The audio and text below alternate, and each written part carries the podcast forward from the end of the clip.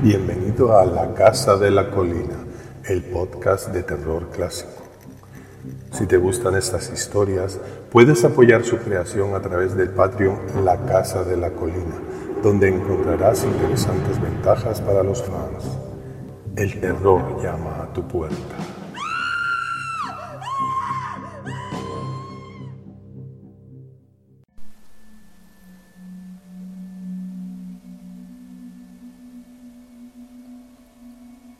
Lucía se sentó a la mesa animada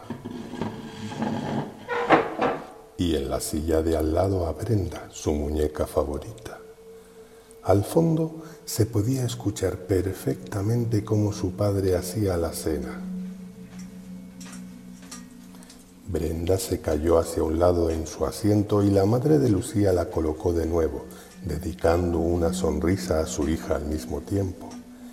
La mujer se situó al otro lado de la mesa para poner los platos y cubiertos cuando se le cayó un tenedor y se agachó a recogerlo. La pequeña estaba entretenida jugando con su muñeca, así que tardó tiempo en darse cuenta de que su madre llevaba un rato agachada. Lucía observó el mantel de flores apoyado en sus rodillas que le impedía ver lo que había bajo la mesa.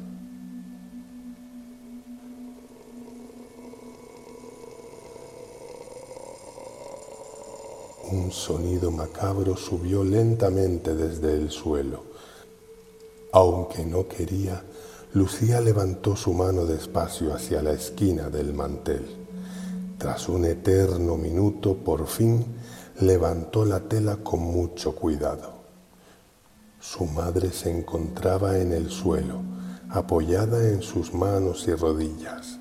Tenía los ojos tan abiertos que parecía que iban a salirse de sus cuencas y sonreía con la sonrisa despiadada de un asesino mientras un hilo de saliva se le escapaba de la comisura de los labios y goteaba sobre una baldosa. Era ella la que emitía aquel gemido horroroso.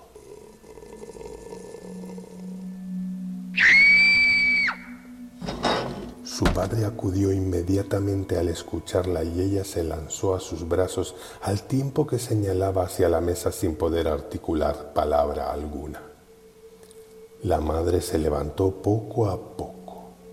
Lucía se agarró aún más fuerte a su padre. ¿Qué sucede, cariño? preguntó la mujer con preocupación, todavía con el tenedor en la mano. Se acercó a la niña y le acarició la cabeza con cariño.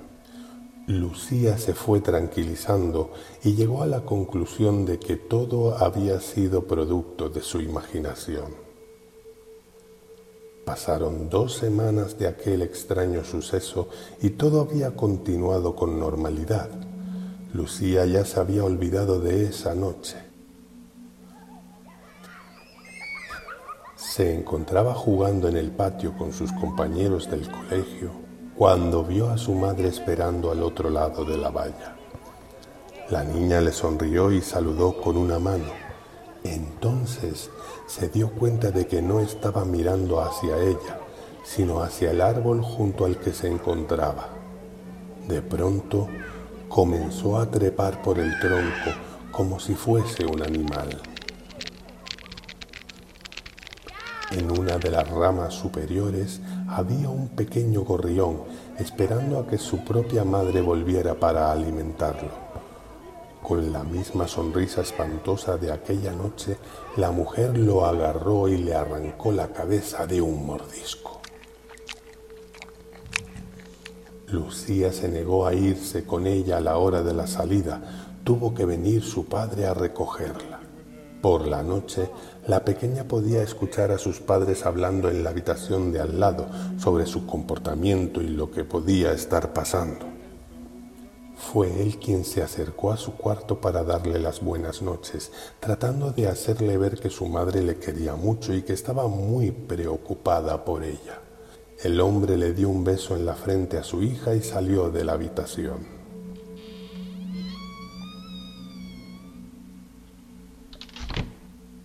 Ella se quedó a solas, con la luz apagada.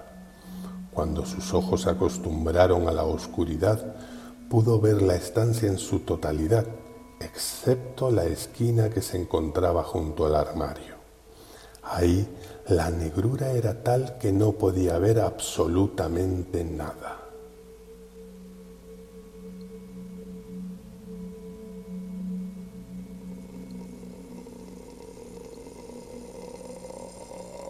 Lucía se escondió bajo la manta mientras una lágrima de terror le caía por la mejilla. De pronto el monstruoso sonido cesó. Ella continuó agazapada, sin saber muy bien qué hacer. Por fin decidió salir a echar un vistazo. Miró hacia la esquina. Ya no estaba tan oscura, podía verse que allí no había nada.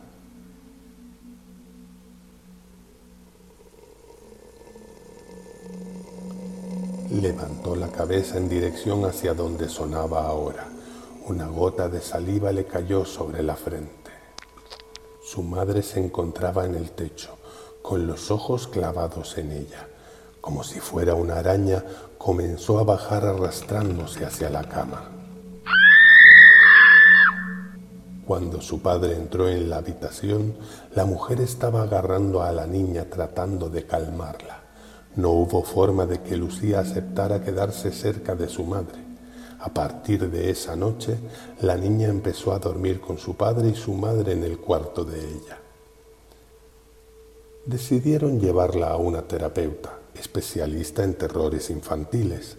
Mientras la mujer investigaba las causas de la afección de la niña, recomendó que se mantuviera apartada de su madre y que siguiera durmiendo con su padre. La mujer trató de negarse, alegando que le estaban dando demasiada importancia a los caprichos de una niña, pero su marido le pidió paciencia y se mantuvo firme en su decisión. Durante los dos siguientes meses, Lucía fue recuperando la alegría y se sentía cada vez más cercana a su padre.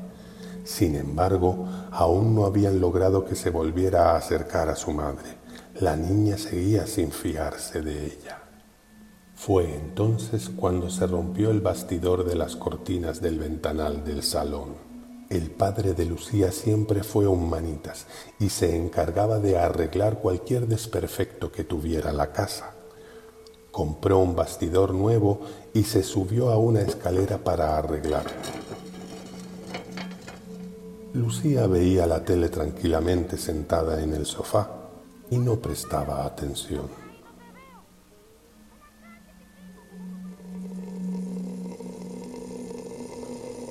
Su madre se encontraba junto a la escalera con aquella sonrisa satánica. Lucía trató de avisar a su padre, pero fue demasiado tarde.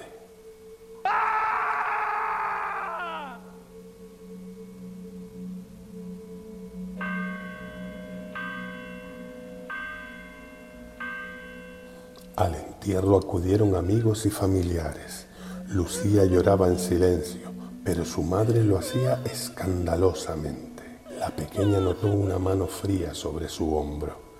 Levantó la mirada y allí estaba su madre, sonriendo maliciosamente. Ahora estamos las dos solas, dijo mirándola fijamente a los ojos. Los demás lloraron ante lo que pensaron era una triste afirmación, pero Lucía sabía perfectamente lo que aquello significaba.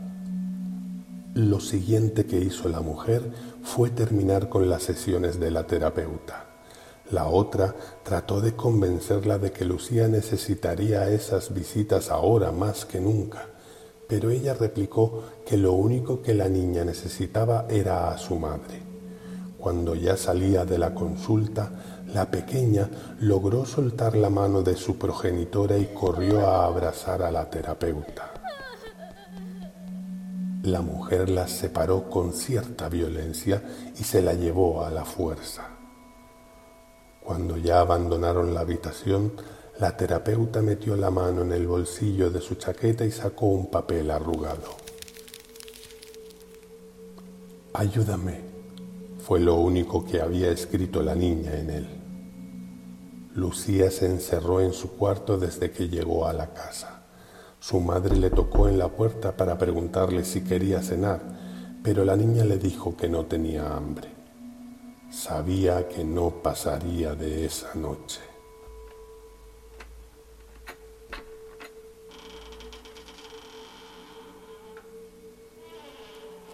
La silueta de la mujer se veía a contraluz. La forma de un cuchillo se adivinaba en su mano derecha.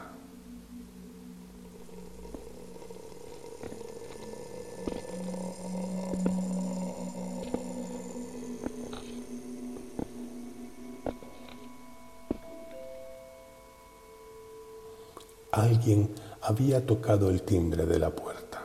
La mujer se detuvo y, tras unos momentos, fue a comprobar de quién se trataba. Lucía salió de su habitación y se acercó a ver qué estaba pasando. Su terapeuta se encontraba junto a su madre, discutiendo acaloradamente. Lucía pudo ver perfectamente el cuchillo que mantenía su madre escondido en la espalda. La terapeuta estaba amenazando con ir a la policía y contarle todo lo que estaba sucediendo. La terapeuta cayó al suelo. La madre de Lucía soltó el cuchillo y saltó sobre ella. Le agarró la cabeza con ambas manos y comenzó a morderle el cuello salvajemente.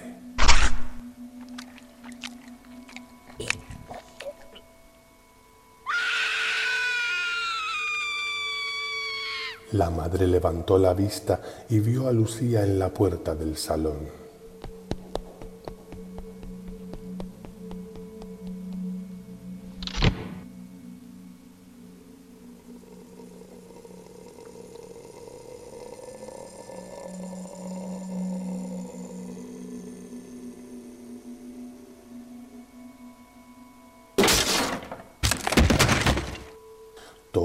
Estaba a oscuras, pero se veía claramente el bulto de la niña tratando inútilmente de esconderse bajo la manta en la cama.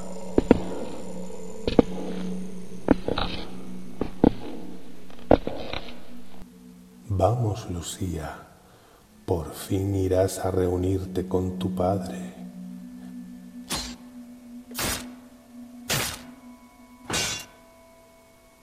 Todo quedó en silencio. El bulto de la cama no se movía. La madre removió la manta y allí se encontraba Brenda, la muñeca. Lucía salió de repente del armario con un martillo de las herramientas de su padre en las manos.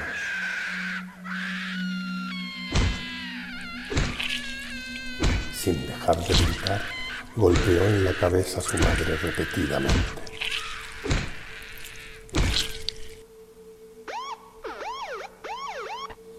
La policía llegó, alertada por los vecinos. Encontraron a Lucía cubierta de sangre y aún con el martillo en la mano. Nadie creyó su historia. Pensaron que se había vuelto loca y había matado a su madre y a su terapeuta. El juez mandó su ingreso inmediato en una residencia psiquiátrica.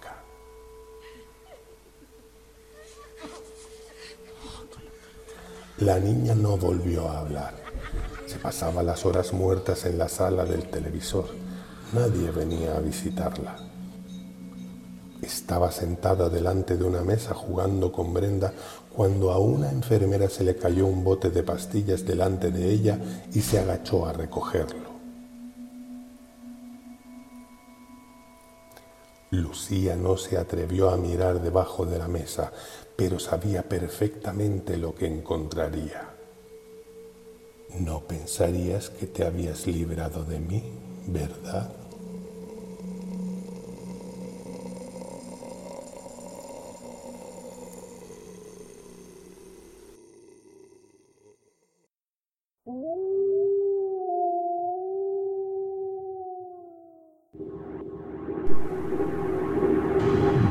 Bienvenido a La Casa de la Colina, el podcast de terror clásico. Si te gustan estas historias, puedes apoyar su creación a través del Patreon La Casa de la Colina. donde encontrarás interesantes ventajas para los fans. El terror llama a tu puerta.